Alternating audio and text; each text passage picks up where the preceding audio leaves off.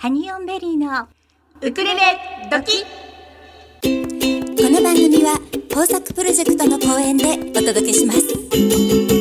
ハニオンベリー。ウクレレ時。ハニオンベリー。心にまっすぐ。ハニオンベリー。コマラジハニオンベリー。皆さんこんにちは。ハニオンベリーのゆりです。かなです毎週火曜日16時から17時55分まではハニオンベリーのウクレレ時たっぷり生放送でお楽しみいただきたいと思います。はい。はい。今日は10月27日ええ。なんと今日ははい。第50回目の放送となります、はい。すイエイ。イエイなんか先週までは50回。50回って思ってたんですけど、ええ。今今ディレクターさんに言われてあそうだった。かなちゃん忘れちゃダメよ。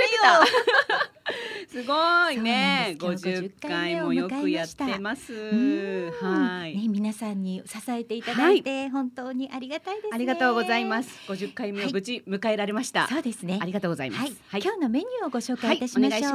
今日もゲストをお迎えしてのギフトボックス。後半にもゲストさんを収録なんですがお迎えしてお届けしたいと思います、はい。まずはメッセージの送り方をご紹介いたしますはい、ねお願いします。はい、番組へのメッセージリクエストの送り方です、えー、メールでお送りいただく場合にはチューズデーアットマークコマエドット FM チューズデーアットマークコマエドット FM メールタイトルには必ず番組名のウクレレ時と書いてください。本文にはラジオネームをお忘れなくお書きください。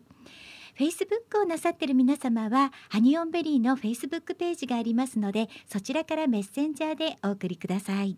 またおはがきも大募集しております、はい。おはがきの送り先です。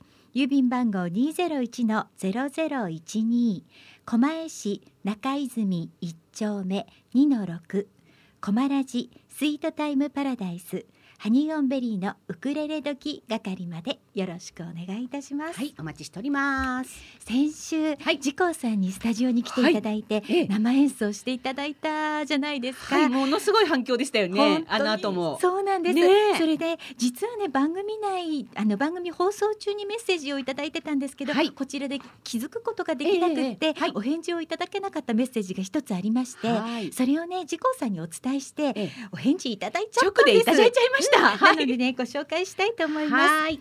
ラジオネームモモンシュさんからいただいたメッセージです。ジコーさんいつも応援してます。ジコーさんの曲の中で特にジコーさんがおすすめの曲を教えてくださいっていうメッセージをいただいたんですよ。はい。でそれに対してジコーさんからお返事いただきました。はい。えー、モモンシュさんへオリジナルでおすすめですか？難しい質問ですね。笑い。でも今はやはり最新の It's Alright でしょうか？最高の一曲が仕上がったと思っております。ということでジコーさんからお返事いただきました。はい。桃石さん、おうんお待たせしましたが。ねお待たせしまはい、した、直接あのお答えをいただきましたので。そうですね、はい。そう It's Alright いい曲でしたもん本当にいねい曲でしたようんね。これからどんどんあの流れてくる曲だと思いますすね。はい先週は本当に先行で流させていただいたので、ねどこにも出してない中、はい。本当です。ありがたいですね。はいありがたいです今朝久しぶりに私たち YouTube で、はいモーニングハニベリーやりましたね。えー。だいぶ久しぶりでしたね。そう、2週間ぶりだったんですよ。はいはい。でも誰も気がつかないかなと思いきや、ね。パタパタパタとやはりいつも見てくださってる皆さんはい。マニアの方がいらっしゃってありがとうございます。あの私たちの放送では、はい。今のところね何か今日の番組のこととかもお伝えしたんですけど、ええ。それに加えて川上二郎さんの「ボイスラバーズ」というはい。YouTube チャンネルの中から、はい。ちょっとおすすめしたいものをねね。ピックアップしてはい。共有させていただいて皆様にはい。見ていただいております。はい。うんえっと、あの今日の動画も、はい。あの私本当に昨日一昨日ぐらいのレッスンで出てきた、ええええ。あのレッスンのはい。内容なんですけれどもね、うんうん。あのフェードイン優しくあの歌の入りに優しくこうフェードインするのとはい、フェードアウトするねそうそう。あの表情をつけると、うん、やはりあの歌にねこうなんて言うんでしょうかね、えー色が出てくるというか。そうなんですよ、はい。はい。歌うまいなって思わせる歌い方って。いううんマニアックってやつですね。したけど、はい。でもそこで面白いなって思ったのが、あのジロさんがタクシーに乗った時に あの行き先をね、はい。い、きなりどこどこって言うんじゃなくって、はい。あのーってこうフェードインしていきながら どこどこお願いしますって言うと、タクシーの運転手さんも 心よく言ってくれるんじゃないかなと思ってフェードインを使ってるんですよはい。っていうようなこともね、動画に含まれてて、はい。なんか音楽と音楽じゃない、うん。いろんなあそうですね。の例えが出てきて面生白いですよね。の一部の中からね。あの狛江？みたいな。はい、というわけで、はい。えー今日もね早速素晴らしいゲストをお迎えしておりますので、はい。ギフトボックスのコーナーから参りたいと思います。はい。しょうちゃんよろしく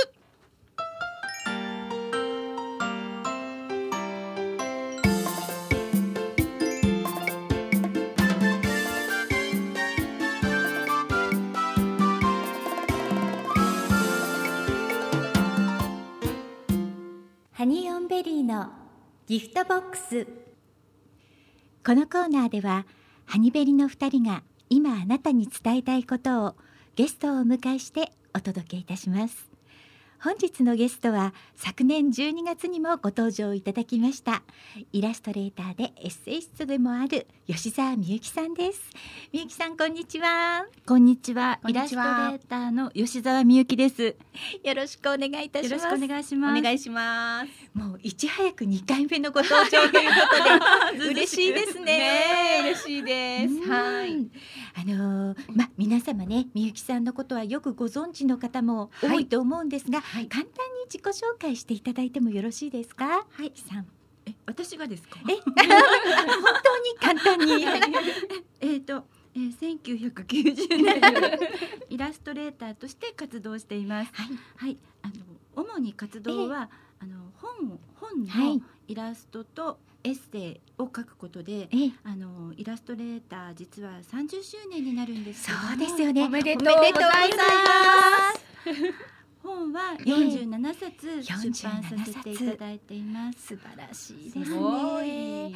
あの気も気まぐれ猫ちゃんズの他に、はい。雑貨でねあのキャットチップスそしてハウスキーピング協会の公認キャラクターのハンスキーピン王子はい。など、キャラクター制作もねいろいろやってらっしゃいますよね、皆さんいろんなところで目にしていらっしゃるんではないかと思いみゆきますさんのこの猫ちゃんは本当にいろんなところで見ますのでね、見ますよね皆さん本当にご存知だと思いますよね。はい、うんそう思います、はい、そうあのみゆきさんこのねコロナの間でいろいろと今までとやっぱりお仕事の形態も変わってきたんではないかなと思うんですけどはい。本当でしたら今年30周年ということであの実際に何か記念の式典とかも考えてらっしゃったんでしょうか？あ、そうなんですよ。ね、あの30周年なので、はいやっぱりちょっと皆さんに集まっていただいて、ええ。なんかこうパーティーみたいなことをしたかったんですけども、うんまあただ私今年は実ははい。いろんなイベントとか、ええ。あとコロナだからこそやってえしまったやってしまったっていうのは、やった数々のことがあるので、ええあうんうんのまあ盛りだくさんな一年になりましたので、本当ですね、はそのねコロナだからこそやってみたっていう、うんその中の一つが、はい。まずオンラインのレッスンではないかと思うんですが、うんうんはいはい。あの4月からスタートして4月5月6月と3ヶ月間で私も参加させていただきまありがとうごしたざい。ました。どうでしたゆりこさん生徒で大丈夫でしたでしょうか？それはそれはすごく素敵な絵を描いていただいて心配してたんですけど。締め切り間際にそうなんですよ。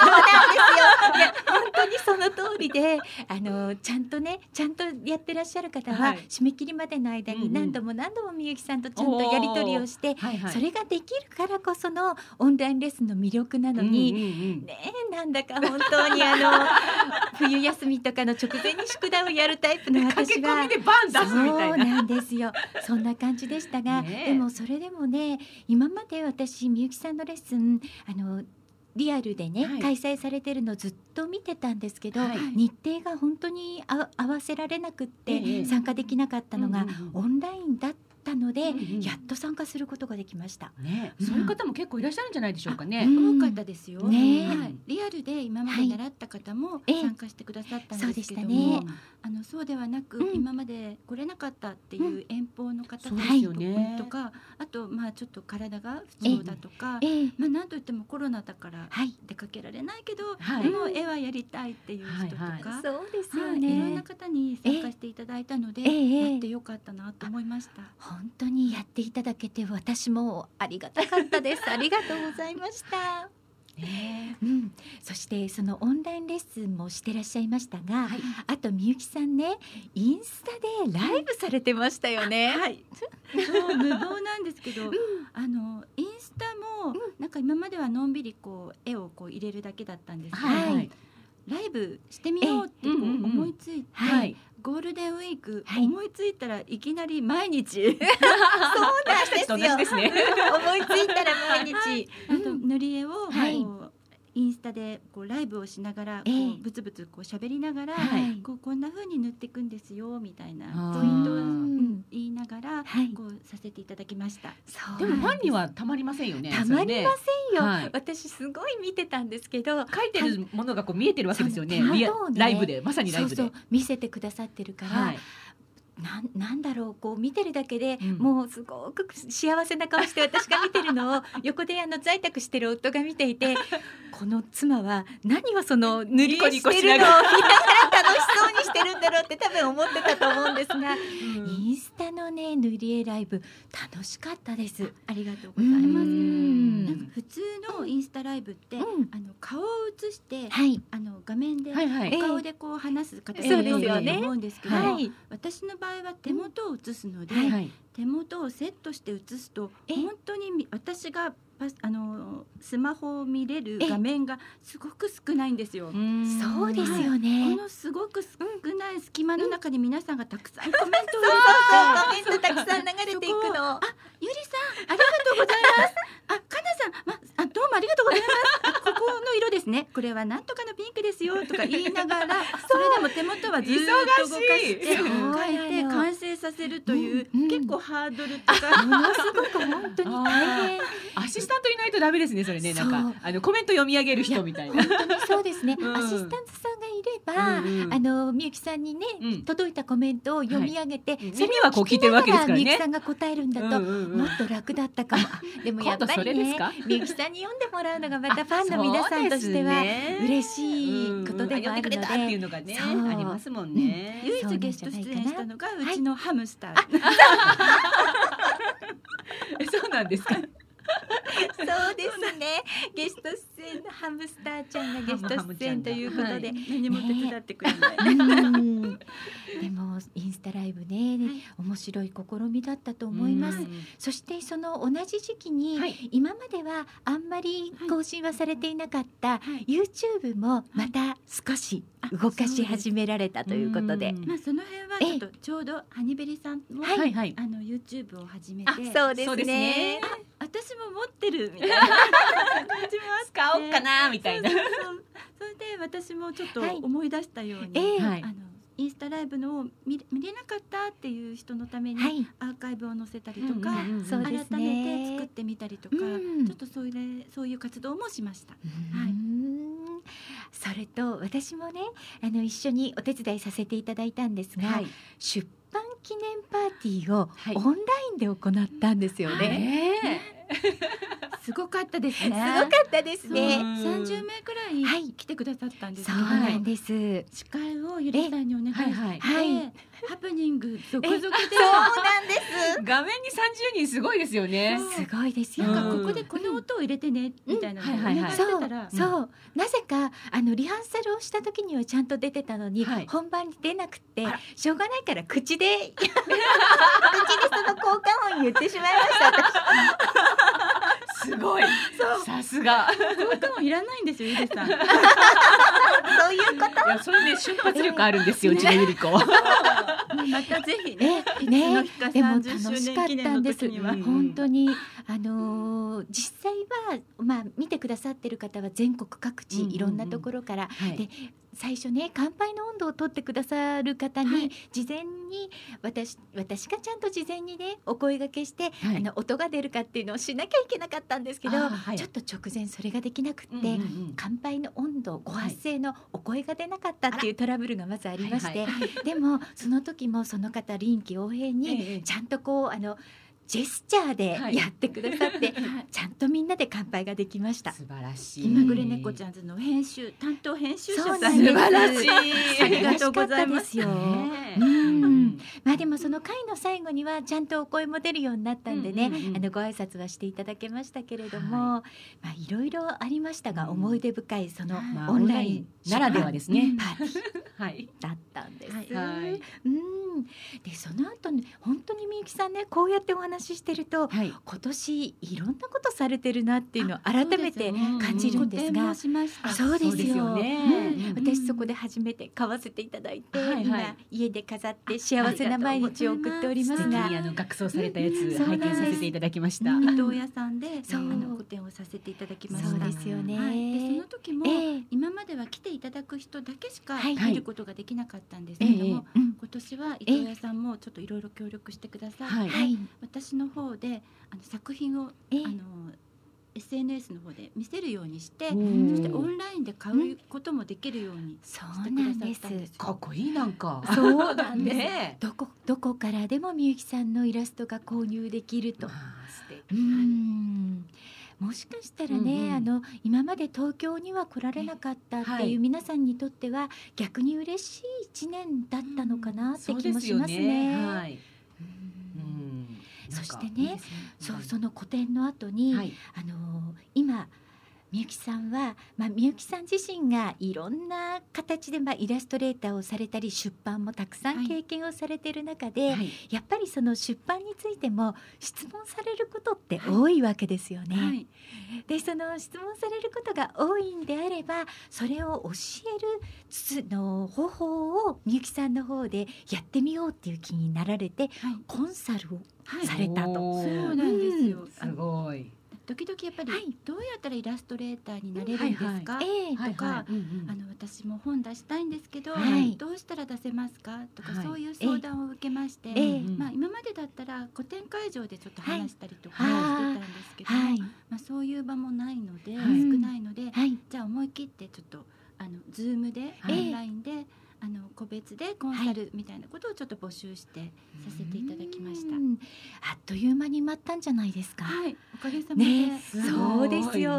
ねえそのコンサルをしてみてやっぱりイラストレーターになりたいですとかっていう方は結構いらっしゃったんでしょうか？はい、そうなんですよね、うん。結構その時に蓋を開けてみたら、ええ。イラストレーターになりたい、うん。あとイラストレーターを目指してるけども、はいなかなかこううまくいかないけどどうしたらいいのかわからない、うんうんあと展覧会をやりたい、はい。そういう人もご相談があったので、ではじゃあそういうあの講座を思い切って作ろうかなと思って、オンライン講座を今回作りました。うんえ今回は何人ぐらいでオンライン講座はスタートされるんですか。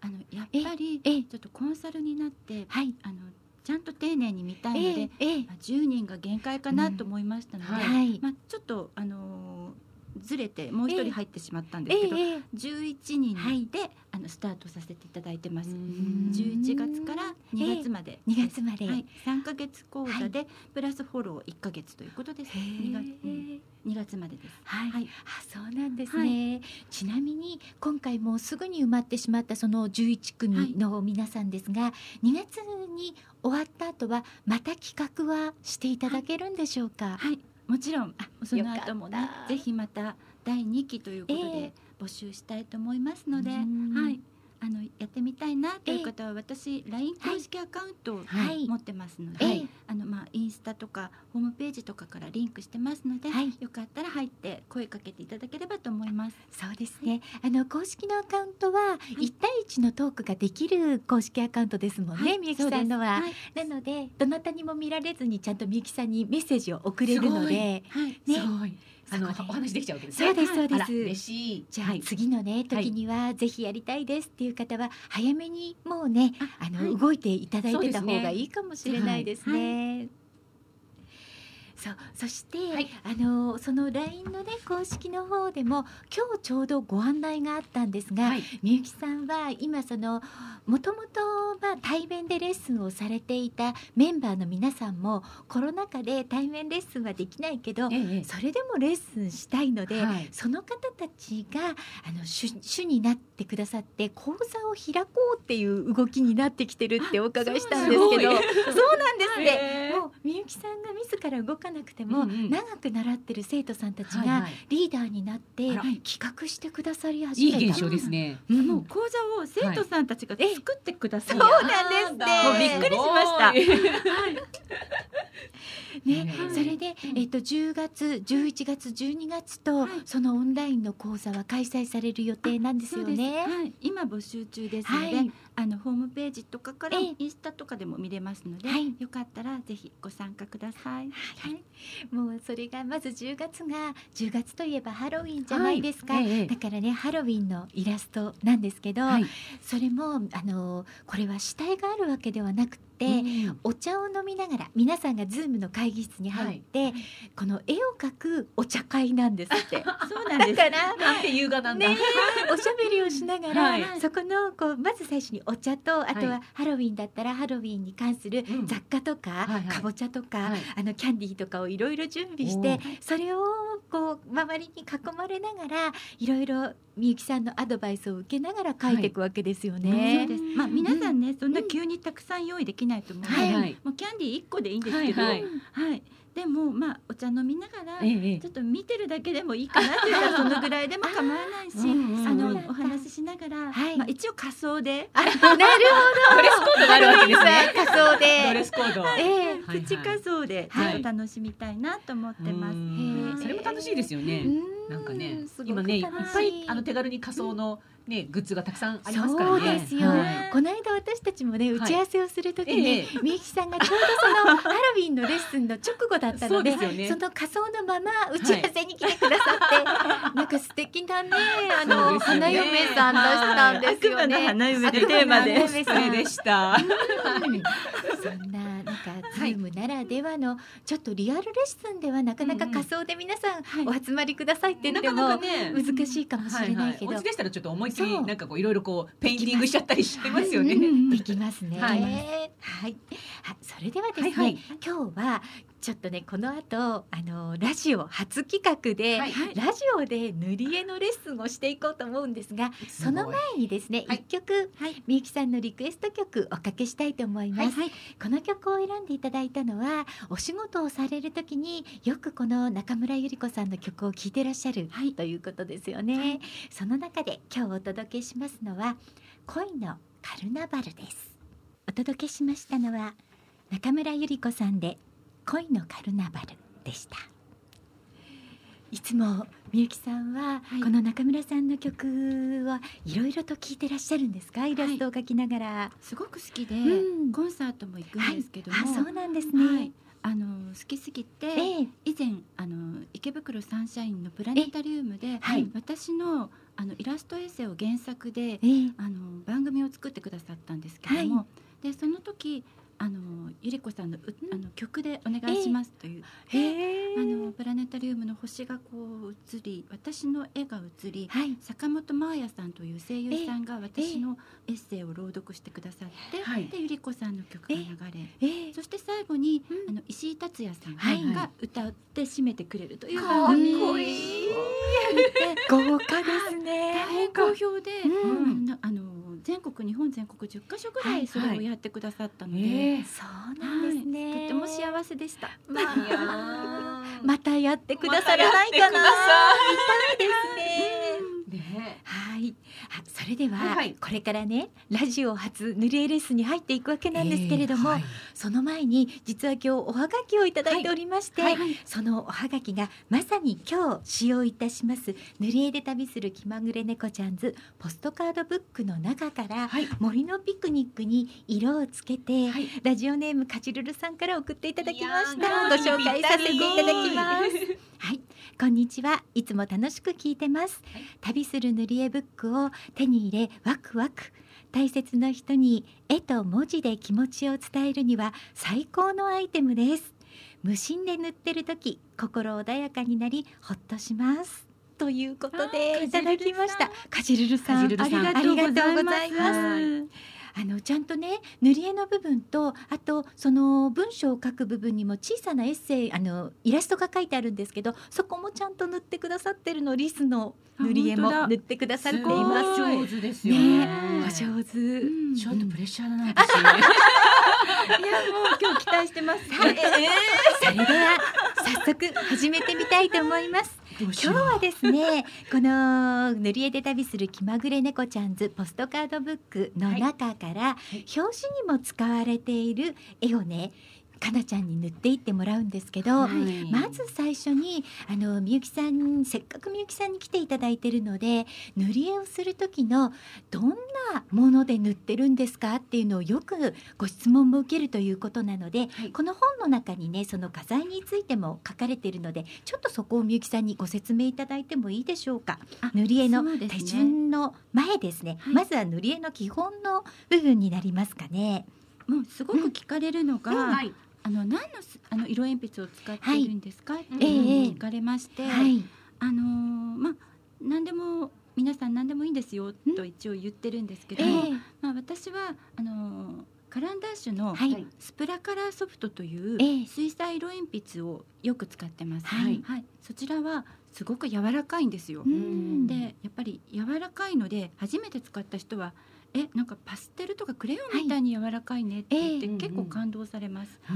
でそのそのまま塗っただけでもいいですし、はい。あの後から水筆を使ってええ。ちょっとあの濡れた筆でこう触ると、うん。あの色鉛筆が溶けるのでそうなんですよね。水彩画みたいな仕上がりにすることもできます。はい。はい。でこの本は水彩色鉛筆で描いているので、ええあのなんとなくえ水彩画で描いたのかな絵の具で描いたのかなっていう雰囲気なんですけど、実はそのカランダッシュスプラカラーソフトのはい。水彩色鉛筆を使って、はい。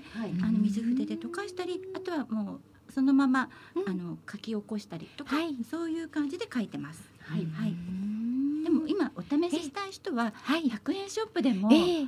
色鉛筆もたくさんあるし、はい。あの水彩色鉛筆もええ。売られているので、そうなんですってぜひね。そういうところからお試しして手軽に始めていったらどうかなと思います。そうですよね。はい。まずはね、そのススタートラインでいいですよね、はい。そこからもっともっとやりたいっていう時に、あのこのカランダッシュさんは一本ずつ色鉛筆も買えるので、はい。好きな色を選んで買っていくこともできるわけですもんね。そうですね。あのここに今いや 私の目の前にははい。用意されているのが40色の色鉛筆があるんですが、そうなんです。みゆきさんの初心者は何色ぐらいのをご用意したらいいんでしょうか？そうですね。はい20色から30色ぐらいあると、ええ。もう買い足さなくても、はい。結構満足して使えるのではないかなとは思います。うん。なるほどね。はい。悩んじゃいますもんね。そうなんですよね。そね、はい。それはありますね。はい。それでちょっとあなんか物足りなくなったりとか、うんはい。あのまあ、カレンダッシュさんじゃなくても、ええ。その他のメーカーさんでもええ。肌色が入ってない時が結構あるんですけどあーも、はいはい。私はうん。なんか、ひあの私の絵にはこう人物あまり少ないんですが、はい。はいあの人の顔がある塗り絵もあるじゃないですか。ええはいええありますね。はい、そうした時に、はい。まあ、黄色とかピンクとか混色して使うこともできるけども、ええ。やっぱりズバリ肌色があると、うんうん。やっぱり描きやすいので一本だけ買ったりしてますね。なるほど。うはいんはい。好きな色をなんかこう見つけて、はい画材屋さんに行くと一本で買えるので、はいはいなんかこう買い足し買い足してってもいいかなとは思います。なるほどね。そうですねはいではまずね今日塗っていただく絵の説明をはい。ちょっと言葉でできる限りやっていきたいと思うんですけれども、ははいあの表紙に使われている絵なんですよね。はいはいでこれはですね、えー猫ちゃんはまず一匹います。はいそれでこれはオルガンかな？ピアノかな？あの鍵盤を弾いてるんですね、ええ。音楽してる猫ちゃんで、はい。まさに私たちのこのウクレレ時にはぴったりかなというイラストなんですけれども、はい。猫ちゃんは一匹でまずピアノを弾いています、はい。そして手前にはお花が描かれてます、はい。猫ちゃんの手前の方ですうんうん。そしてねこの背景なんですが木が一本ありましてはい、木がね左の奥の方に木があります。これ、はい実がなってる木ですよね。ええはいはい、実のなってる木が一本あります。そしてピアノの上にはこれはみゆきさんのこの気まぐれ猫ちゃんズの中のキャラクターの鳥さんですね。うん歌が得意なおじいさんなんですね。あおじいさんなのね。そうなんです。歌が得意なおじいさんの鳥さんがちょうどピアノのね上に乗っていますね。はい。で歌ってくれてますね。音符がいっぱい。ね、そこの鳥さんのところから音符がたくさん出てきています。はい。そして空にはあのすごくこうなんだろう柔らかそうな雲が黙々と、はい4つぐらい浮いている絵なんですね。はい、さあこれを塗っていくわけなんですが、はい。まずこの絵塗っていくときにはみゆきさん、はい。どこから塗っていくのがいいんでしょうか？うん。はい。あの、はい、この本の中にもええ、塗り方のはい、順番、手順みたいなものを入れてありまして、はい、一二三四の手順で塗っていくと塗りやすいですよっていうのを書いています。はい。はい。で色っていっぱいあるし、うん。塗る場所もいっぱいあるから何から塗っていいんだらいいいいかなわからないなとか、はいはい。何色を使おうかなってものすごく悩んでしまって、ええ。何も結局手がつかないっていう こともあるので、はい、私の塗り方としては、はい。ここから塗っていくとどんどん色が決まって早いよっていうのをこちらに書いてます。はいはいへえでまず一番最初は、はい、主人公ですね。はい。主人公。この場合だと猫なので、はい。猫を塗るです。猫を塗る。猫を塗る。い。いですか？始めますいいですよ。もうみ、もうかなちゃんはどんどん塗っていってくださいね。はい。今猫を塗るということで、はい。かなちゃんはこれは色はえっ、と黄土色薄めの黄土色ですかね、逆に言うと肌色の少し濃いめの部分という形の色ではい。猫ちゃんのベース部分を塗り始めています。はい。今ねラジオをね、手元がね、うん。意外とここ直接見えないんですけど、はい覗いてみたら、はい。大変しっかりとしたあの強い。強い筆圧で。もうちょっと優しくお願いし優しくいいですか。普段から字も筆圧強いんです。ちょっと丸々丸々はい丸々。っていうような、はい。あの斜め線とか、ええ。あの筋がこうできちゃうと方向性ができちゃうので、はい。なるほど、はい。ちょっとぐるぐるぐるぐるって塗るように回すよ丸くうに丸く回すように、はい。皆さんラジあの色鉛筆は回すように 塗ってみてくださいね。幼稚園児が塗ったみたいになっちゃった。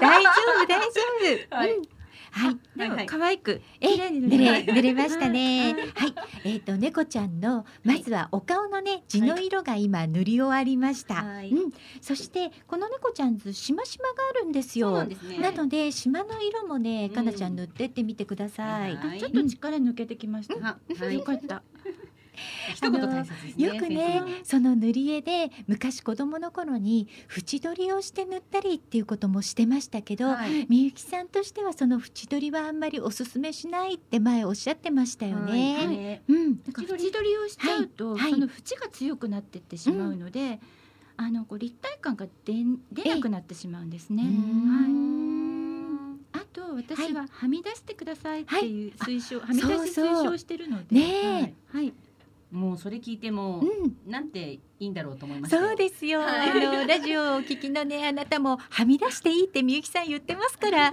思い切って塗ってみてください。はみ出してもいいんですけど、うんその時に優しいタッチだとはみ出してもこう気にならないんですが、あの先ほどのような強い。強い状態だ方と。だとなるほどね。ちょっと汚くなっちゃうかなと思います。なるほどはみ出してもいいようえにえ優しく塗っていって、はいだんだんだんだんここは強くしたいなっていうところを強く塗っていっていただければと思います。はいじゃあちょっと猫ちゃんのお口の中とほっぺたに頬紅も入れてもらえますかかなちゃん。はいははいい。あ猫ちゃん出来上があってきまし迷いはなた。くていいですね。うん、いいだろうかこれうんで、いいと思いますよ。はいはいはい。じゃあ猫ちゃんを塗りました、はい。さあ次にみゆきさん塗っていくところこれあの木もありますしピアノもありますし、はい。ピアノの上にあのお屋根がついていてこれはきっとよくなんだろうカフェとかでねこう屋根がかかってるような感じの、お屋根がピアノについてるんですが、はい。そこもありますけど、はい。みゆきさんは次に塗るならどこをおすすめしますか？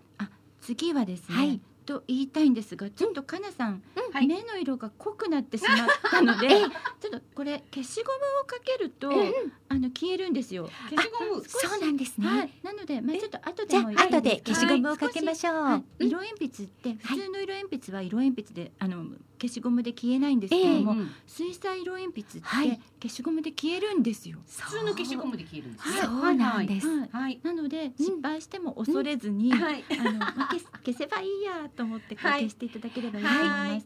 ただすごくあの濃くかい強く描いちゃったりとか、はい。あとあの色鉛筆の先がえあの丸くなりすぎてしまって、木のところまであかあ当たってしまうと、ええこうちょっとへっこんじゃうじゃないですか。そね。そこまで来ると、はい。あのやっぱり消せなくなってしまうので、ええ。なるべく鉛筆削りで削って、はい。あの先を尖らせておいてから使う方がはい。いいです。いいですね。そうですね、はい。そう私もみゆきさんのオンラインレッスンを受けるときに何十年ぶりかではい。鉛筆削り機を買ったんです。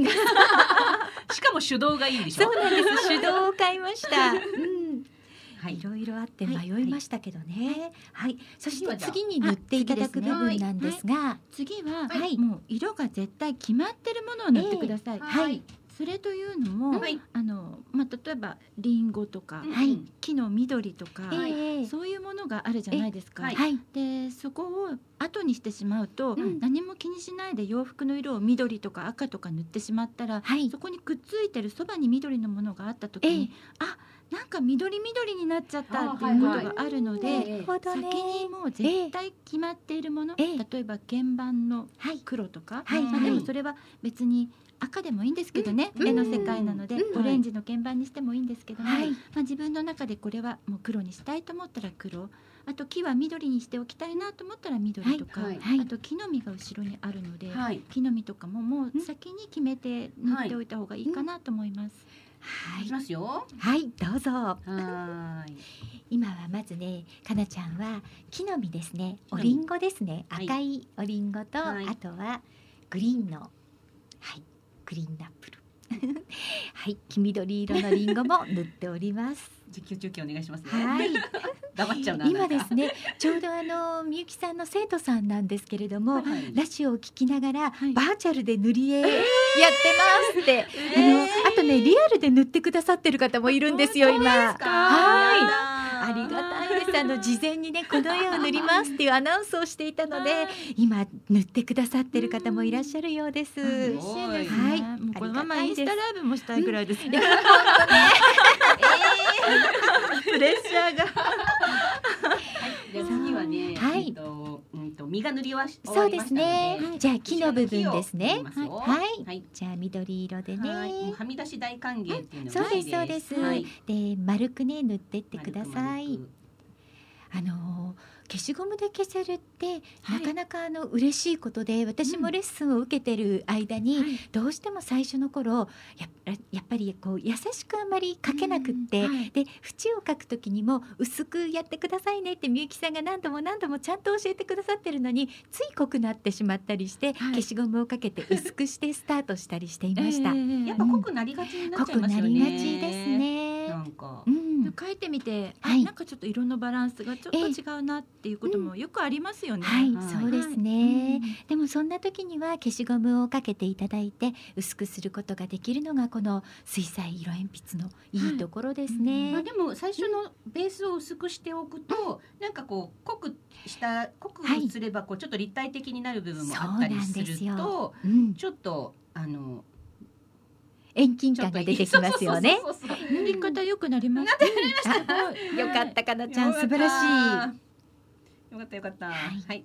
今ね木がほぼ塗り木終わりました枝ね。枝あとは枝を塗っていただいて、はい、はい。色が決まっているものは今回で言うとこの木の色。そして次は空の色になりますかねみゆきさん。ですね。うん、この三段階目は、はい。あの背景を塗る。を背景を塗る。はい。うん。はい。背景を塗る。ねでまあ今回の場合はお外のイメージなので、え。ええ。特にあのー昼間の空とか、うん。夜の暗いお空とか、はい。または夕日のええ。赤い感じとか、はい。そんな感じでイメージできるのではないかなと思うんですけども、はいはい。または絵なので、はい。もうちょっと全然そういうの関係なく、背景としてはいちょっとオレンジ色にしてみたいとか、あああの黄色っぽい感じに仕上げてみたいとか、はい。まあ、そういうのでも全然よくて、ーなるほどはい。ね全体のイメージになりますので、はい。あの背景を思い切って、まあ、この場合だとお外の,、はい。あの風景になりますけども、はい。その色を決めて思いっきり塗ってください。はい。一番大きいところですもんね。はい。はい。そうですね。じゃあ今一番大きいところをかなちゃんが塗ってくださってる間に、はい。のみゆきさんからのリクエスト曲はい。2曲目おかけしたいと思います。はい、これはですね、あのディズニーのモアナと伝説の海の中のテーマソングですね。えー、ヤビクトモナさんでどこまでもお届けしましたのはやびくともなさんでどこまでも How far I'll go でした。今ねあの音楽を聴きながら歌も歌いたくなっちゃうし背景も塗らなくちゃいけないし ということで、ね、かなちゃん今忙しくやってくださっています。はい。今回の絵に関しては、はい。あの雲がね描かれてるんですけど、はいこの背景で塗っている薄い水色ですね、はい。それをあえて雲にもかからせるこのはみ出しですよね、はいそうすることでよりちょっと立体感が出てくるっていうのもみゆきさんの塗り方のポイントの一つとなっています。か。はで今ちょっとそこやめてほしいんですけど、あはいはい。ななぜかっていうとですね、この光の方向性をちょっと心の中にイメージするといいんですね。なるほど。ですけども、はい。はい。左私の参考作え。品左側に実はあるんですけども、こっちがはい、左上からはい光が差している。こう斜めに差してる風にイメージすると、はいはいうん。そうすると雲の左上はみん。な白いですはいねではい。はい右下の方にえちょっとこう空の色が入ってるんですね。そうすると同じ方向に入っていくと、はい。目の錯覚でええ。なんか立体感と同じ世界観がこう見えてくるんですよ。なるほど。だから実はこう実もうん。葉っぱとかうん。猫ちゃんの服とかも右の方に影をちょっと影というか少し濃いめに気持ち入れていくとそうですね立体感が出てきます。そうなんですね。でもそんな時には消しゴムで消えますので、はい、今水彩、え水彩色鉛筆消しゴムで消せますっていう話をしたら今ねしょうちゃんがディレクターのしょうちゃんが消しゴムを持ってきてくれましたので、えそこで消していただくと、あの影の位置もね、もう少しはいやり直すことができます。目がねちょっと暗くなっちゃったので少し、うんうんでももっと細かく消したい時にはええ練り消しとかがあると、もうちょっと繊細に消すこともできますけど、そうもなんですね。う普通のプラスチック消しゴムはい。でしっかり消せますので、ん。なんか消しゴムもいい感じで使うと、こうちょっとこうなんていうんですかな？まだまだらというのかちょっと白っぽいところもでき、ええできるとそうなんですよね。そうなんですよ。いいですね、そうなんですすぐ技を。ええ。取得されてる。最初から白残すよりも、あの初心者の人にはうん。消した方が簡単かもしれないです。そうですそうです、ね。感じになりますよ。皆さんそういうね技術も使って塗っていただくといいですね。はい。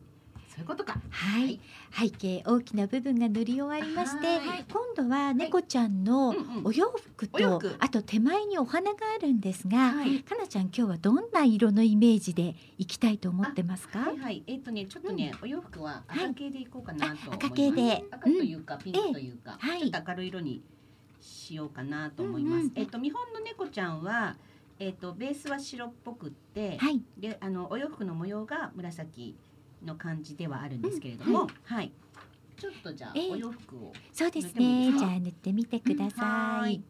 一応これ四段階目というそうですね。はい。四、段階目ですはい。もう四ね。段階目最後なので、はい。まあ仕上げなんですが、ええはい。もう好きな色塗ってないところを塗るというところなんですね。おーもう四段階四段階目ですね。そうなんです。おもうーそうするとだいたい猫ちゃんに色が入っていて、はい。もう決まりきった色がもう緑とかはい。赤い実とか入っていて、うんうんええそして背景も色が入ってるので、はい。そこの間からじゃああのメインになる色を何色にしようかなそのお隣になっている色は何にしようかなっていうのが、こうチョイスが、ええあのすごくしやすくなってきてると思うんですよ。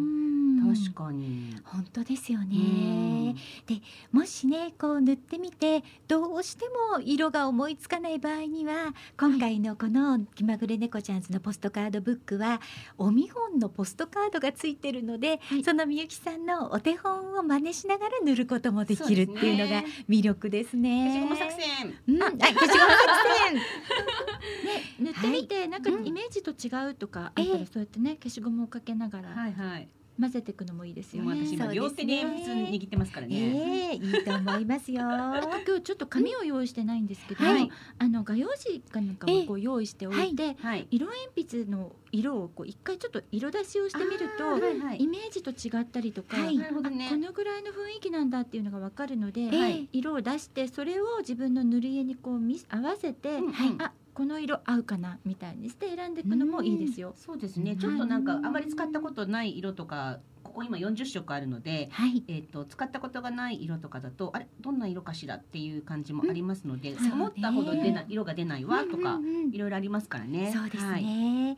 あの今日はね、この時間内には完成はしないんですけれども、かなちゃんここから先またあの最後のところまで仕上げをして、はい後々ちょっとブログの方でねこんなのができたのよっていうご紹介をさせていしたただきたいと思っております。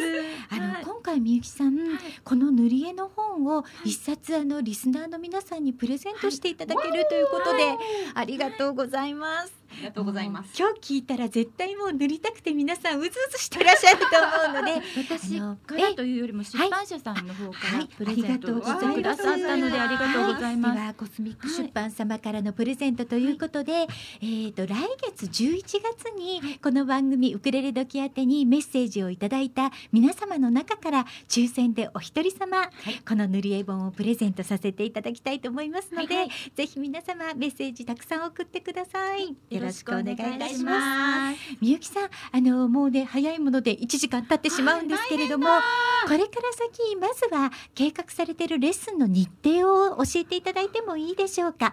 まず10月の31日、はい。はい、ハロウィンのオンラインレッスンがございますね。はい。そして11月の20日、はいこちらは来年の干支牛はいなので、はいはい。でも牛を描くわけじゃないんですよね、みゆきさん。はい、うん、そうです。え牛の柄をモチーフに描くレッスンという形なんでしょうか？そうです。ええ。牛の柄をレッスンして、ええ。そして来年のこう自分がこう何か表現したいアイテム、はい。ちょっと言葉で言うのすごく私慣れてないので難しいんですけども、ええアイテムを、はい。あの書いてもらってそこはええ。牛柄のものを書いてもらいたいなと思っていて、そのアイテムの書き方、はい。のヒントシートみたいなものもプレゼントをつけようかなと思っています。うんそして12月には24日にクリスマスのレッスンもお考えなんですよね。はい。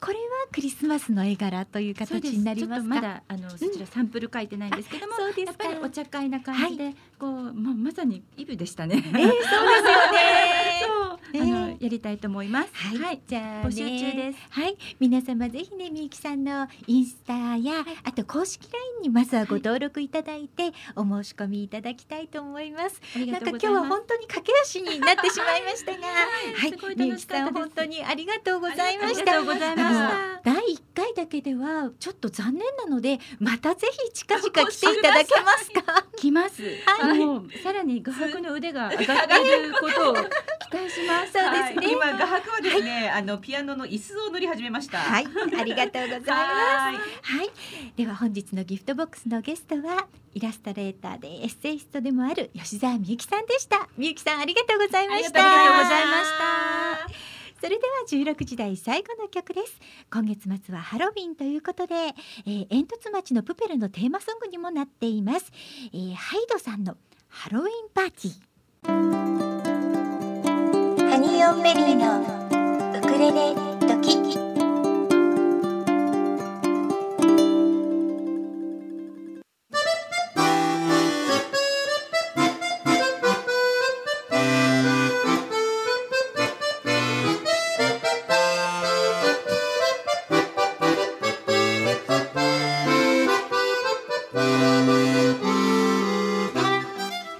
時刻は5時を回りました。引き続きハニオンベリーのウクレレ時でお楽しみいただきたいと思います。狛江市のお天気をお知らせいたします。本日はね曇り時々晴れでしたけれども今午後になってからは綺麗な青空が広がっていました、えー過ごしやすい季節になりましたね。夜になると気温がだいぶ下がってくるようです。皆様体調管理にはくれぐれも気をつけてお過ごしください。狛江市のお天気をお伝えしました。続きまして運行情報です。小田急線京王線ともに平常通り運行しております。豊作プロジェクト株式会社様からのお知らせです。ASP.AID ASP.AID はクラシック ASP の保守管理運用設計再構築機能拡張不具合修正などを行います。IIS アクティブサーバーページスのプロフェッショナルがあなたのレガシーシステムを無期限にがっちりサポートいたします。例えばこのシステム配置外で担当者不在。誰もメンテナンスができない。システム開発会社に作ってもらったシステム。現在その会社がない。メンテナンスを誰に相談したらよいかわからないシステムがある。ドキュメントすらない。こんな経験はありませんか？そんな方は今すぐ asp.aid で検索。クラウド化やスマホ対策新しいデザインへのリニューアルにも対応可能です。古き資産を最大限に活用いたしましょう。豊作プロジェクト株式会社様からのお知らせでした。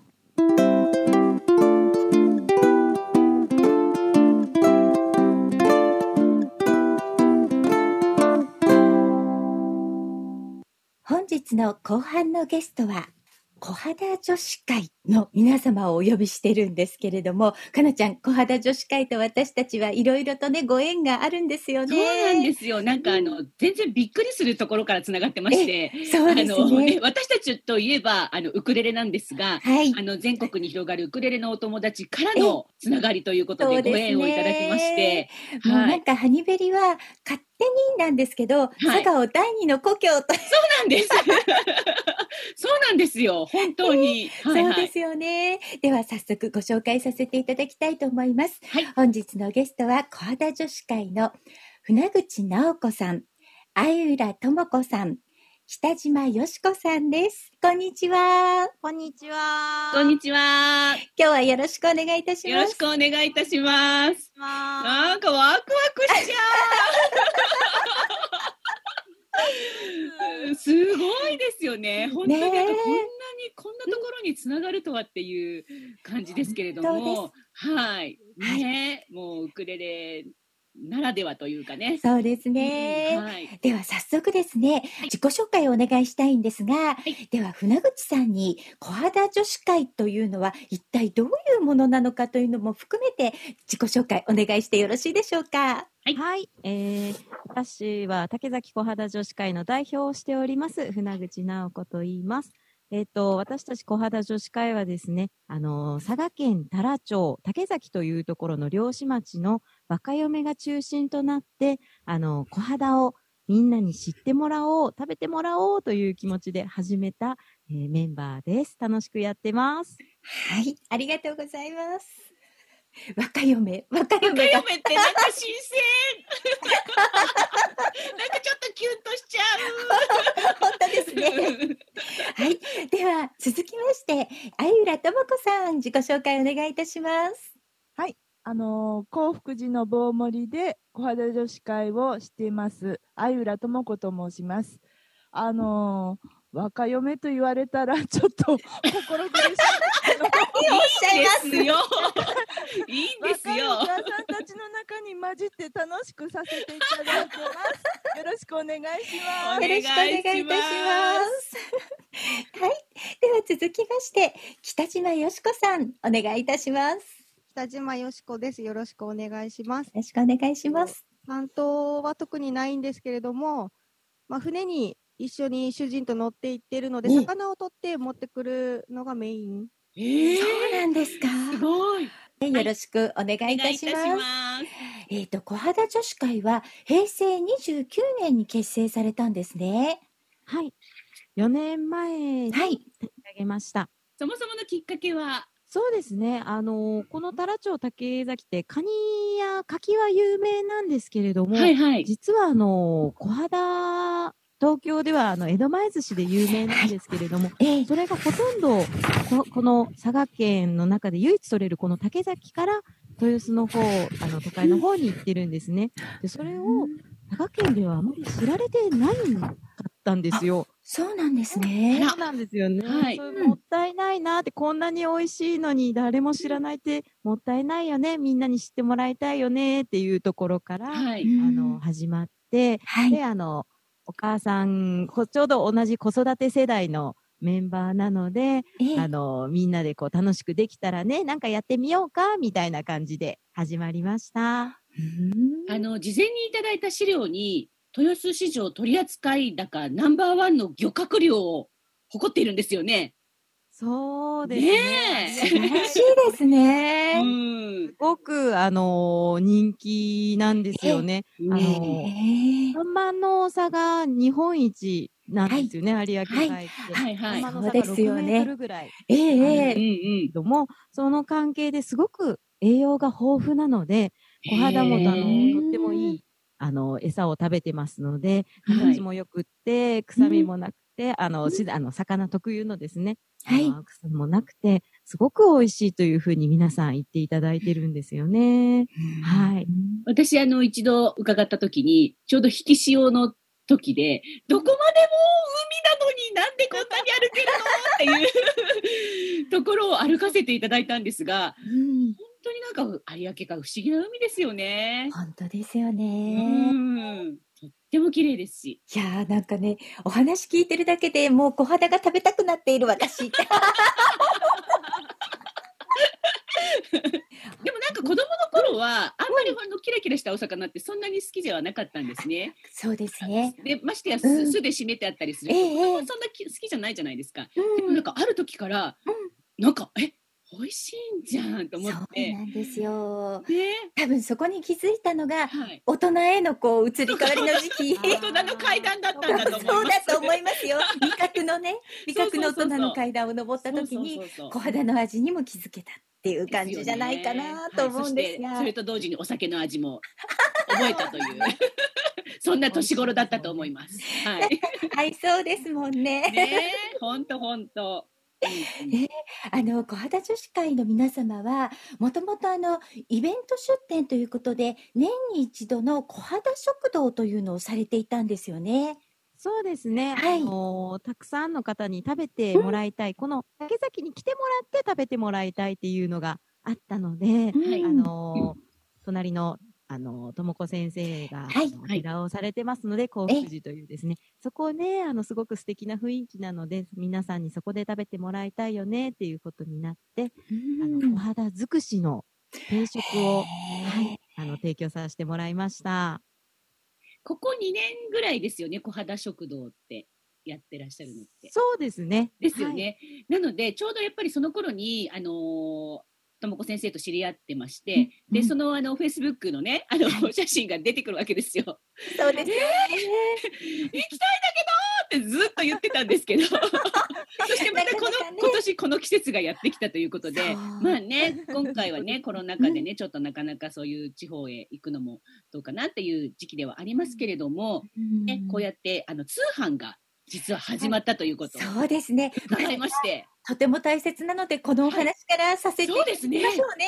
ええぜひぜひ。お願いしますはい。あのー小肌の甘酢漬けを作りました。ええあのー皆さんに食べてもらいたいなということで作ったんですけれども、ただそれだけでもいいんですが、はい私たち若嫁なので、このステイホームって言われている中、ええやっぱりみんなで食べてもらいたいよねっていうことになりまして、えはい。ーえーみんなで作ろう竹崎小肌押し寿司セットというものを作りましたう。ーん。これはですね、はい。あの、押し型が、あの、ええあって、酢飯を用意するだけで、み、あの、子供たちとか一緒にあの、酢飯を、こう、丸いものをすぐポンと作れる型がありまして、うんそれの上に、柚子胡椒と、あと、刻みしそ、はい、を乗せて、で、その上に、私たちが作った小肌を乗せてもらって、最後に、うんあの、有明海の海苔とっても美味しいんですけれども、うん。はい。それを巻いてもらって食べてもらおうっていうものを作りました。至れり尽くせり！本当ですよね。ねもう届うん。いたその日に酢飯を炊いたら出来上がるっていうことですよね。できる人は自分でも握ってもいいんですけども、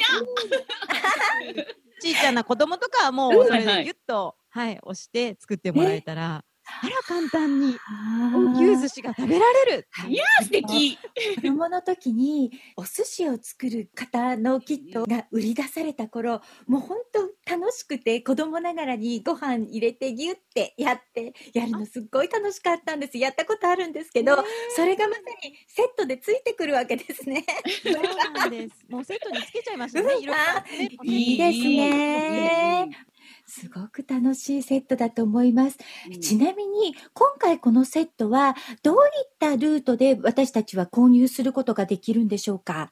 そうですね。あの、うん二、つあります。はいと一つはネット検索でですね、直販アプリ、はいまるっていうのがあるけはい。ども、そこで出品させてもらってるので、はいあ。の、ポケマル竹崎小肌女子会というふうに検索してもらえれば、あはい。の、そのキットが買える、あの、サイトに飛びますので、そうなんですね。ださい。はいは、あの、はい私たち、インスタグラムと、ええあと、フェイスブックを出しているので、そこはいで直接ダイレクトメッセージをいただいてもいいかなええというふうに思っています。はい。詳しくありがとうございますあり。がとうございます私たちのブログにもね、リンク貼らせていただこうと思っております。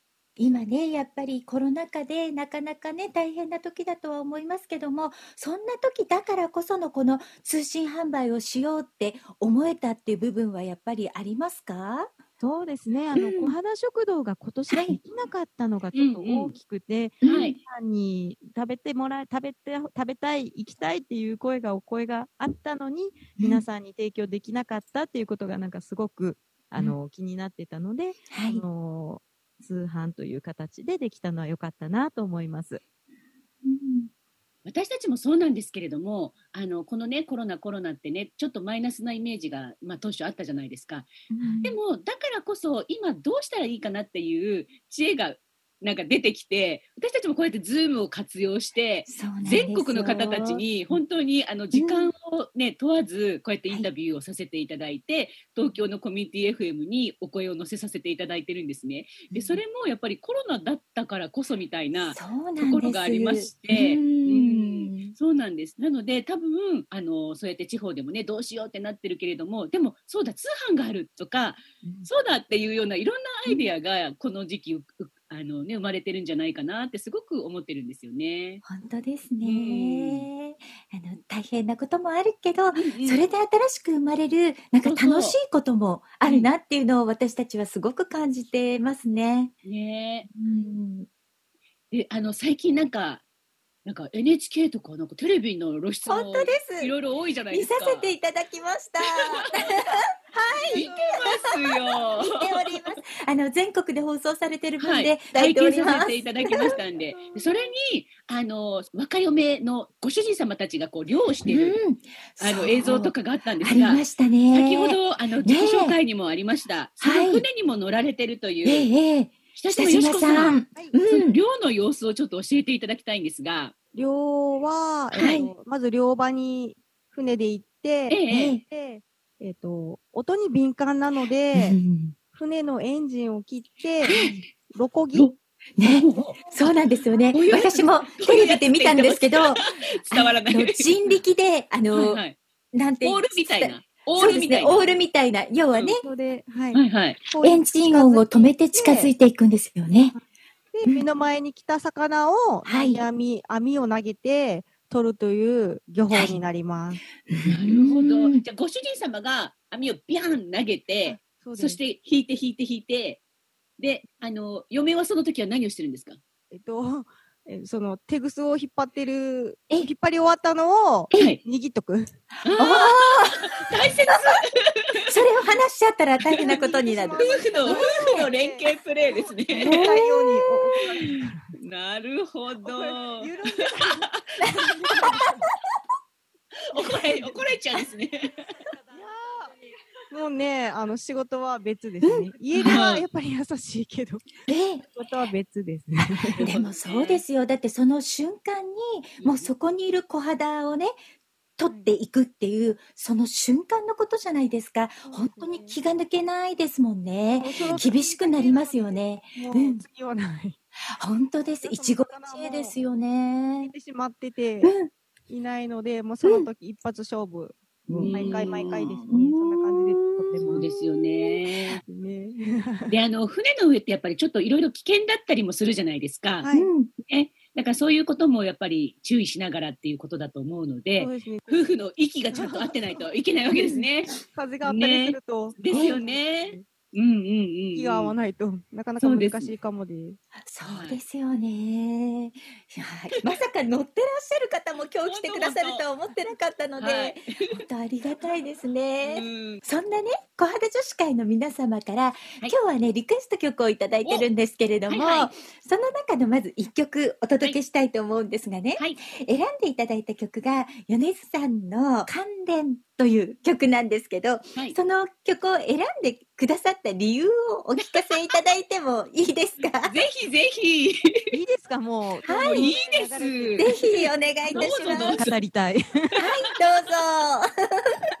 あのですねええ、この関連が主題歌となった、えええードラマに綾野剛さんが主演で出られてて、はい綾。野剛さんがとっても小肌が大好きだということをテレビで何回も言ってるんですね。そうなんですね。ええそれを見るたびに、ええああ、竹崎に来てくれればいいのに、いっぱい食べさせるとに、ね常に思ってるんですよ。え。そうなんですね。なので、で、うんこれをもし東京のなんかどこかの車で聞いて、ねあ綾野剛さんが嬉しいなという願いを込めて今日はリクエしました。ありがとうございますい。や、これね、絶対にね、あると思うんだな、私。私ちょっと綾野剛さんの名前、ハッシュタグつけとこうかな。つけといた方がいい。ね、そういうことを、そういうことをしましょうよ、小肌女子会さん、インスタとかやってるんですから。でも必ず綾野剛さん。そうですよ。そうです、したらそうです。小肌のね、好きな綾野剛さん、はい。よもう絶対小肌女子会のこと、目にしてくださるかもしれません。なんなら事務所に送っちゃったらどうですか？ええええええそうですよ、本当に。喜んでくださる自信があるんですよ。いや、そんぐらいグイグイ行った方がいいですって、今時。うん新鮮な小肌をですね、はいはいあの、はいお寿司だけじゃなくて生でも美味しいんだよ、こうね刺身でも美味しいよって私はぜひ伝えたいんですよね。ぜひなる。ほど。はい。そうですね。今ね、熱い思いを語っていただきました。では早速、一番熱いですね。早速ね、皆様にもお聞きいただきたいと思います。はいそれでは、米津玄師さんの関連、お聞きください。お届けしましたのは、米津玄師さんの関連でした。では、引き続き、小肌女子会の皆様にお話を伺いたいと思います。あの今年はできなかった小肌食堂ではありますけれども、その出していたメニューのことをちょっと詳しくお話ししていただきたいなと思うんですけど。いつもす。ごい、あの、うん。毎年毎年この時期、そのね、あの、小肌食堂のね、あの、フェイスブックでお写真とかいただくんですけど、はい。本当に美味しそうで、ね絶対行きたいと思っているのですが、なかなか行けず。うん あの、どんなメニューがありますか？そうですね。肌食堂で出してるのは、はい。えっと、小肌の天ぷら丼とか、あと、押し寿司の定食とか出してます。で、その、小肌食堂が昼にやってるので、はい。それに船が帰ってくるのが間に合えば、はい。お刺身を出してます。ね、船だからその天候とかしけで取れなかったりとかなので、あのお刺身食べられるのはほんのもうちょっとです。へえ。そうなんですね。じゃあ、もしも小肌食堂に行って、お刺身が食べられたら、もうそれはすごいラッキーっていう感じでしょうか？そうですね。へはいー超ラッキーだと思います。いやー、そうか。ねぜひ来年は行きましょう。えねえ行きたいですね。小肌っていうのはすごい足が速いので、はい。うんあの私たちがするときにはもう船が帰ってくるのを待っえ、て、もう即こしらえに入るんですけど、はい。そうやって早くこしらえた小肌っていうのは新鮮なので、え、で、そんなのを使って、その、一夜干しとかも私たち作りますし、ええあと、普通のその、小肌だったら、その、さっき言った天ぷらだったりとか、はい。あと、かば焼きだったりとか、うん。はい。あと、私たちが作ってる、その、すすじめってあるんですけど、はい。で締めたや、甘酢で締めたやつですね。はい。それを使って、その、押し寿司とか、ね。ね、あと、南蛮漬けとか、いろいろ、南蛮漬け、どれも美味しそうですね。あの、やっぱりすごくお魚たたくさん届くわけじゃないですか。量をしてきたそのままはい。ですから、それをうんさばく、はい。以前あの包丁をはい。皆さんでなんか手に入れたという、はいはい、あったじゃないですか。はい。あの包丁、なんか私あの結構職人っぽいああいう包丁って大好きなんですけど、す超、もえーと思って、これ、できもしないのに、そうそう、できもしないのにかっこいいとか思って、いや、これで皆さんガンガンさばいてるんだろうなって、あの、い。つも思ってます。あれはですね、ん。ちょっとあの、東京のおうんうん。寿司屋さん、飯屋さんはいはいはいとこ。ろの岡田さんからはい。ご紹介いただいて、四国のはい。色取中蔵さんうん。っていうところはい。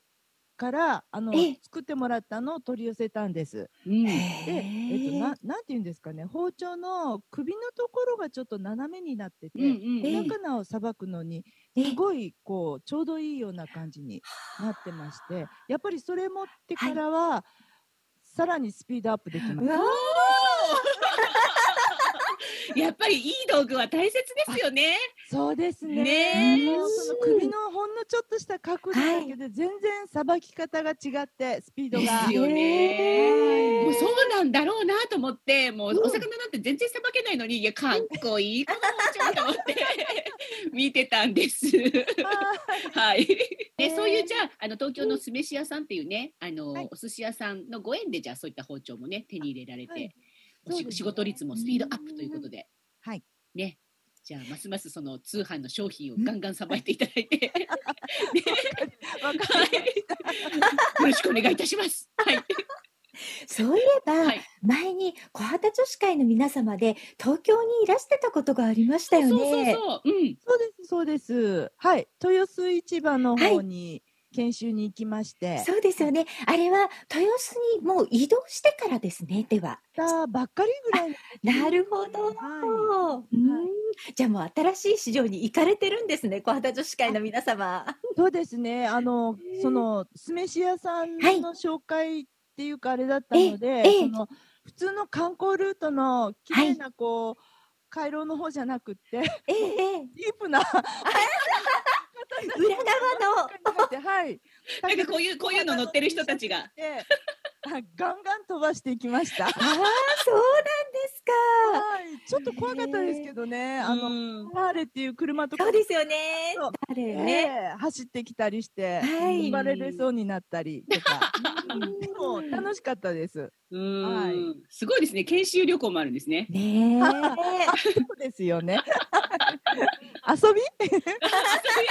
あそれはいいですよた、ね、研修旅行。やっぱりうんね、自分たちのあの加工したものがどこに行ってるのって見に行くと気持ちが変わりますよね、きっとね。うんそうですね。うんはい。竹崎の商人さんの箱とかもやっぱり見つけたので、はい嬉しかったですね。東京で見れた？みたいな。。うんそうですよね。はいうん。それがこう自分のお父さんが取ってきた魚と思うとね、余計に、いやー、お父さんここまで来てるよみたいなね、感じですよね。本当ですね。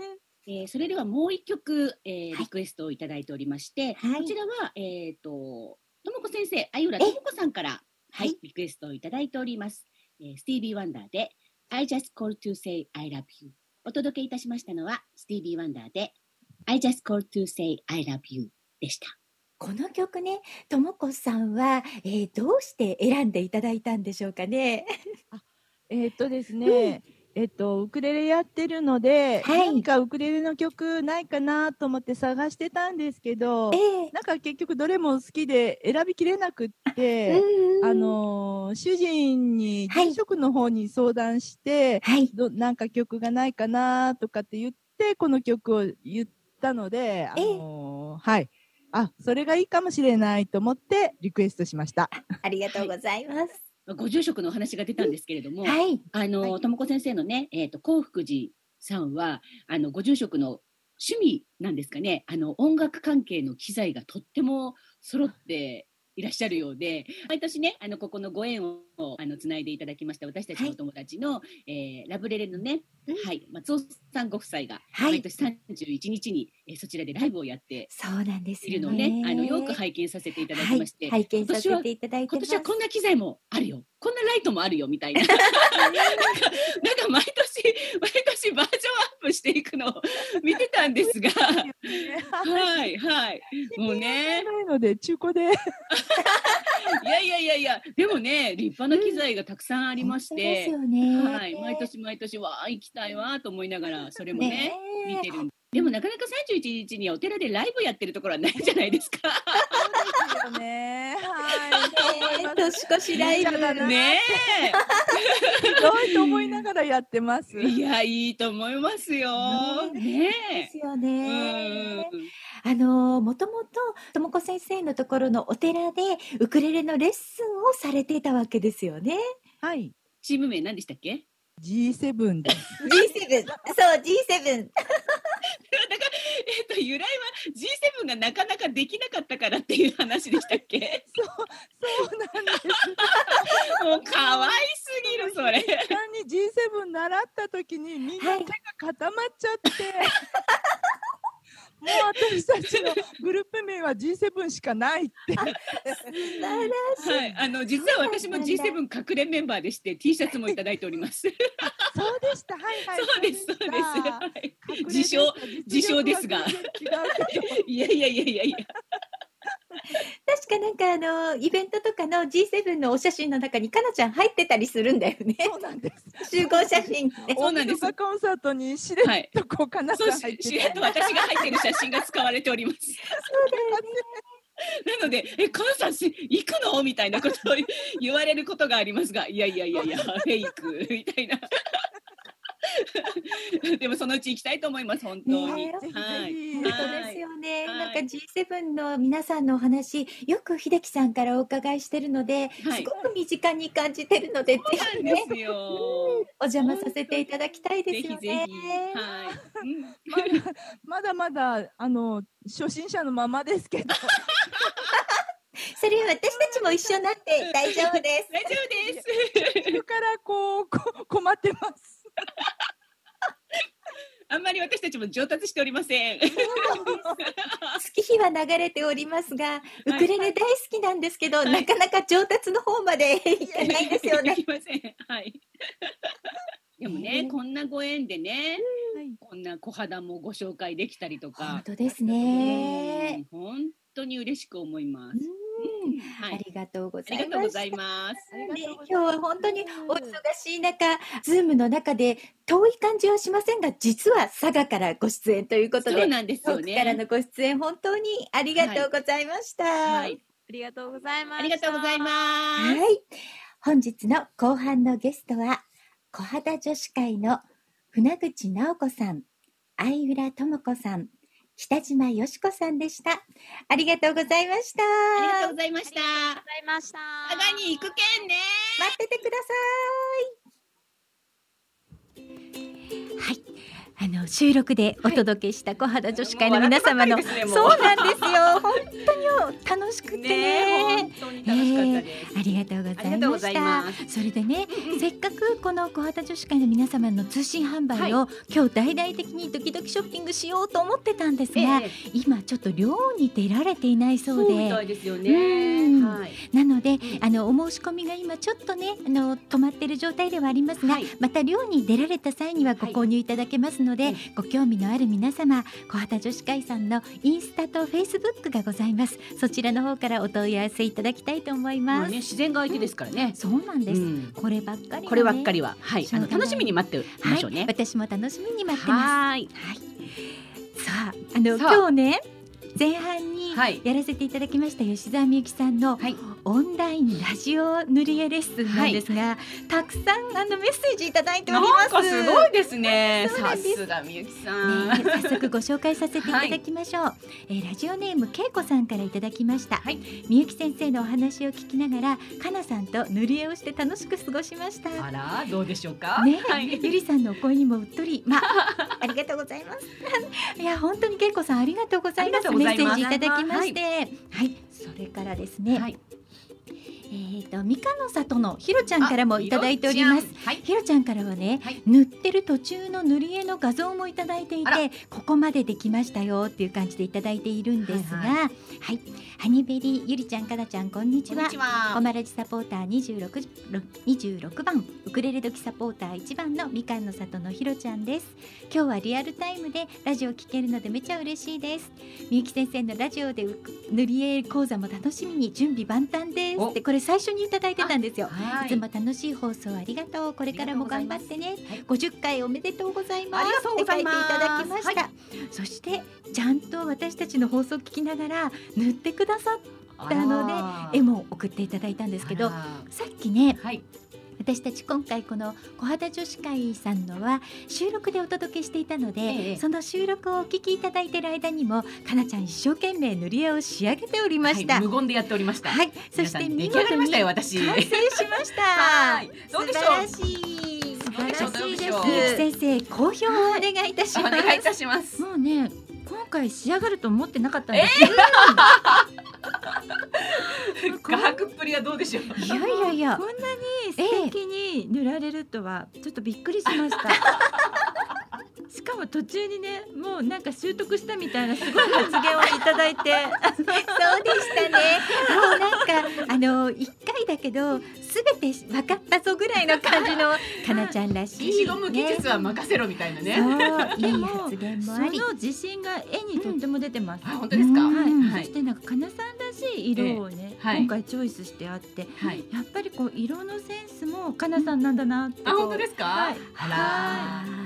あそうそうそうお見本が右ね左側にあるんですけれどーうんも、うん。まああのこれとそっくりにねもちろんねあの塗りをされるのも楽しいと思うんですが、そうです今回ね。あえて全く違う形にそうなんですよ。テーマはうんそんな感じにしてみました。はいはい。いやそれがまた良かったと思いますよ、うんかなちゃんらしいありがとうございます。仕上がりで。はい。いやラジオで塗り絵ってどうかなって思ったんですけど、ねなんとなくはい楽しんでいただけたでしょうかね、そう皆様。はいはい。うんねまた第2回もはいぜひ開催して、この次は水筆も使っていこうかな。ね本格的もう画伯さらに 習得していただきたいなと思いますステ。ップアップしちゃうかもしれますせん。ね。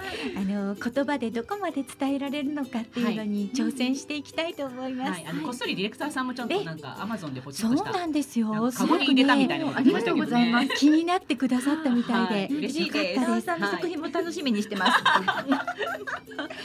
私たちのブログにも今日のかなちゃんがね仕上げてくださった塗り絵アップしたいと思います。はい後日にはきっとねヒロさんディレクターヒロさんの絵もねそこに乗っかって どうだろう。どうだろう。できたよってくるかもし勝れないですね。手に想像してますけれどもね。はい、本当にありがとうございますありがとう。ございみゆます。きさんには今日ははいもう最後までお付き合いいただきたいと思います。すねよろしくお願いいたします。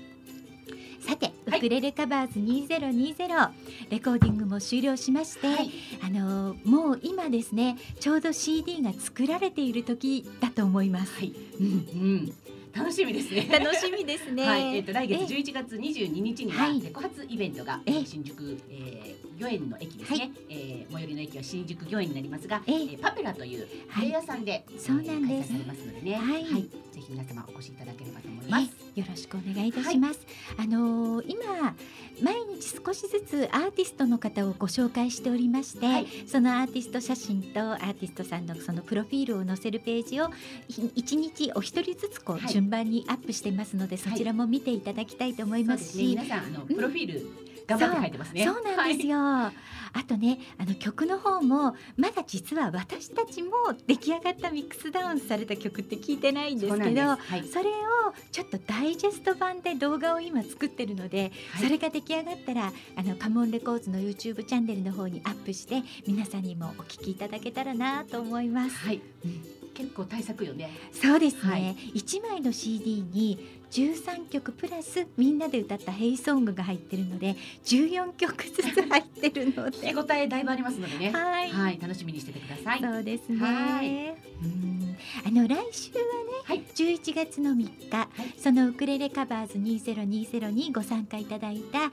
ソニオラさんとまるちゃんにゲストに来ていただきます。はいそこでまたいろいろとお話を伺います。そうですね。うんあのー結構ね皆さんあの今回のお二人は割と早めに曲が決まったお二人なそうので、ですね。はい、あのーいろんな練習秘話だったり、レコーディング秘話だったりたくさん聞いてますのでね。はい、楽しみにしててください。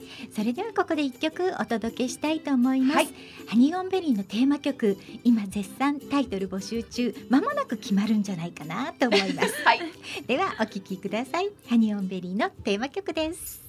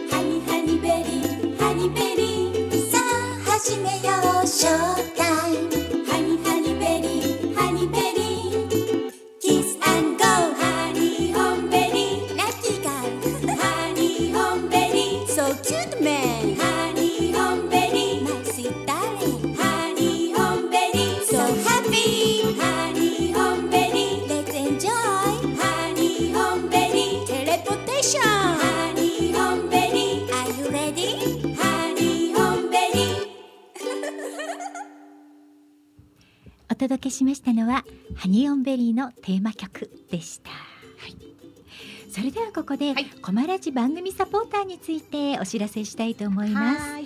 現在コマラジではコマラジとあなたのお気に入りの番組のパーソナリティさんをサポートするシステムとしてコマラジ番組サポーター様を募集しております。このサポーターなんですが、えー毎月税込み550円一口となっておりましてあのこの番組に何口っていう風にお申し込みができるようになっております。コマラジサポーター番組サポーターのお申し込みはコマラジ公式ページのトップページの方からリンクがありますのでぜひご覧いただいてもしよかったら番組応援していただけたら嬉しいですね。はい、嬉しいです。はい、今ですね私たちのウクレレ時サポーター15名も応援してくださっております。はいはい、えお名前ご紹介したいと思います。す。はい、えー、とみかんの里のひろちゃんさん、はいそしてあめちゃん、はいえークリアンさん、ひろめさん、まりこさん、はこさん、みるきさん、ひろりんさん、神戸のさっちゃんさん、黒豆さん、ハイジさん、えー、しょういちさん、ゆかぽんさん、ともみちゃん、くりちゃんの15名。なんですけど。今さらっと言ってみましたが、はいはい。ええ。実はみゆきさんも私たちの番組を応援してくださってるんですよね、ありがとうございます。ありがとうございます、はい。ウクレレ時サポーター、はい。勝手に番号つけてますが10番。10番です。みゆきさんなんです。黒豆です。はい、本当にいつもありがとうございます。今日ね、あのーそのサポーター限定の私たちの、えっ、とページにちょっとねあのーはい。アップしたことがあるんですけども、はい、えっ、と私たちですね、えっ、と来春ぐらいですかね、ええ。えっ、とミニ春ミニアルバムを、はい。えーリリース予定なんですがそ、の中の、えーええ。新曲をはい。私が 今レッスン中でして、そうなんです。絶賛レッスン中で。レッスン風景を今うん。上げております。はい、あのほんの触りではありますが、はい。こんな曲がその CD には入ってくるんだなっていうのを皆様にはいお聞きいただけたら嬉しいですね。はい。サポーターになっていただきますと、はいハニーオンベリーの最新情報、まあそんなにないですけどね。そんなにないんですけどね。そんなにないんですけでもどね。いち早はいはいくお伝えします、ええそれからこのラジオの番組の方もリアルタイムにお聞きいただけない場合にもアーカイブをフルバージョンでお届けしておりますので、はいぜひサポーターになっていただけたら嬉しいです。嬉しいですよろしくお願いいたします。お願いいたします。さあ、えっ、と4月17日に、えー、なにわえカモンっていうのをね、えーこちらの方でも開催予定なんですが、今あのスタッフミーティングを今やってる最中なんですけれども、えっ、と今ですね最新でなんかロゴが出来上がったというのが、そうですか。はい、届いておりますよ。今回は関西での開催なので、うん私たちはいつもまあ打ち合わせもねズームでするような感じなんですけど、ええまた関西の皆さんのノリのいい感じが、そうなんですよじね。あの打ち合わせにもものすごく出てますよなんかね普。通なんだなと思っちゃいました。う んあのツッコミが普通にあるんだなってどんな打ち合わせをしても必ず誰かが突っ込んで誰かがボケるっていうのがあるんですね。ねえいやこれリアルで普通なんだと思ってう、んねあんまりほらそういう中にいたことってあんまりないじゃないですか。ないの。うんだから新鮮よねねだけど楽しいですよね。はいはい。ええそうなんですよね。そしてロゴもね今回そのウクレレ仲間の方でイラストのとっても上手な方がいらっしゃって、はいその方が考えてくださってるんですよそうねね。。そうかと思えば、いろんなグッズ番長が出てきたり、そうな仕切る人がどんどん出てきますからね。ねえいやー仕事早いみんな。本当に早くてびっくりですようんうんうんね。あっという間にもう本当グッズの基礎段階がもう出来上がってる感じで。ねえどんどんどんどんですえね。ー去年の八百屋家紋の時にはなかなかそこに行くまでのステップも時間がかかったんでね、えー今回のなにわ家家紋ははいもうスムーズにいきそうなので,、ん三歩進んで二歩下がるみたいな感じでしたからね。去年はね でも今回は、はいあの皆様にもぜひなにわへ来ていただきたい。そうですね。はい、はい服部緑地の野外音楽堂で開催いたします。ここはあの屋根付きなので、うん雨でも心配ないんですよね。もしも雨が降っても、はい屋根のある範囲内でやることができるということでちょっと安心ですよねそれは。はいはい。お天気に左右されないというのはとてもいいですね。はい、はい。皆様ぜひ来年2021年4月の17日の土曜日予定を空けておいてください。遊びに来てくださいはい、はい。では今日最後にもう一度メッセージの送り方ご紹介しておきますね、お願いします。えーとメールでいただく場合にはチューズデーアットマークコマエドット FM タイトルには必ずウクレレ時と明記してください。ラジオ本文にはラジオネームをお忘れなくお書きください。さあ今日もこの曲がかかりました。かかりました、デイジー・ドブリックさんの「レレハッピーデー」の音楽に合わせまして、はい。今週お誕生日の皆様にお祝いをお届けしたいと思います。今日10月の27日岡崎英子さんお誕生日おめでとうございます。おめでとうございます。10月の28日のぶさんお誕生日おめでとうごおざいます。そしてのりちゃんお誕生日おめでとうございまおめでとうございます。すみーちゃんお誕生日おめでとうございおますめでとうございます。と先日ゲストに来てくださいました小池さんお誕生日おめでとうございおますめでとうございます。10月の29日石鉄さんおめでとうございおしてさんおめますでとうございます。あとゆうちょうお誕生日おめでとうございますおめでとうございます。そしてゆみちゃんお誕生日おめでとうごおめでとうざいますございます。10月の30日小野田梢さん。お誕生日おめでとうございます。おめでとうございます。10月の31日。えー、と86のマックさん。お、お誕生日おめでとうございます。おめでとうございます。11月1日、えー、丹野美智子さん。お誕生日おめでとうございます。おめでとうございます。プリン買いに行かなきゃ。はいねえ食べたいねうんそして長谷さんお誕生日おめでとうごおめざいます。でとうございます。11月の2日ぴょんちゃんお誕生日おめでとうございますおめでとうございます。今週もたくさんの皆様にお誕生日のお祝いをお届けさせていただきましたはい、あの私日曜日ねお誕生日だったんですけれども、本当にたくさんの皆さんからメッセージいただきまして、そうですねあのお一人一人あの、メッセージを返しさせていただきました。本はい当に皆さんありがとうございました。ねこの場をおめでとうございましたはいお礼を申し上げたいと思います。ありがとうございます。今日はね、はいもうみゆきさんに最後までお付き合いいただきまして、本当にありがとうございましたいただきました。私の画伯っぷりどうですかね。あすごい良かったですよ。本当ですか？は いイラストレーター目指していただきたいえかな。ー 調子に乗っちゃうか でもさ後々本当に自分たちでうんハニベリの絵とかが描けたら本当はいいんだろうね。ね画伯になっちゃうとも。思うけど。でもそこは私たちにはみゆきさんが近くにいてくれるので、ですね。アドバイスをいただけるんじゃないかな。よろしくお願いします。今日本当超スペシャルですよ。だってうん。隣でレッスンしてくださってたわけですからよかなちゃん。どうしよう私。もう幸せな誕生日プレゼントいただいちゃいましたね。もう本当です。ありがとうございます。よかった。よかった。もうみゆきさんまたすぐに遊びに来てください、はい。来ます 画伯の絵をまた。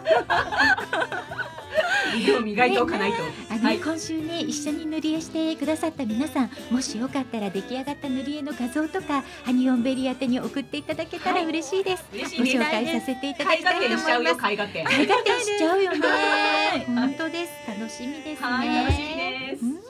ありがとうございましたい。この放送は豊作プロジェクトの後援でハニオンベリーのゆりとかなとみゆきがお届けいたしました。ハニーオンベリーのウクレレ時は毎週火曜日16時から17時55分までの生放送です。番組へのメッセージリクエストをお待ちしております。来週もウクレレ時でドキドキさせちゃいます。ありがとうございました。ありがとうございました。また来てください。いただきます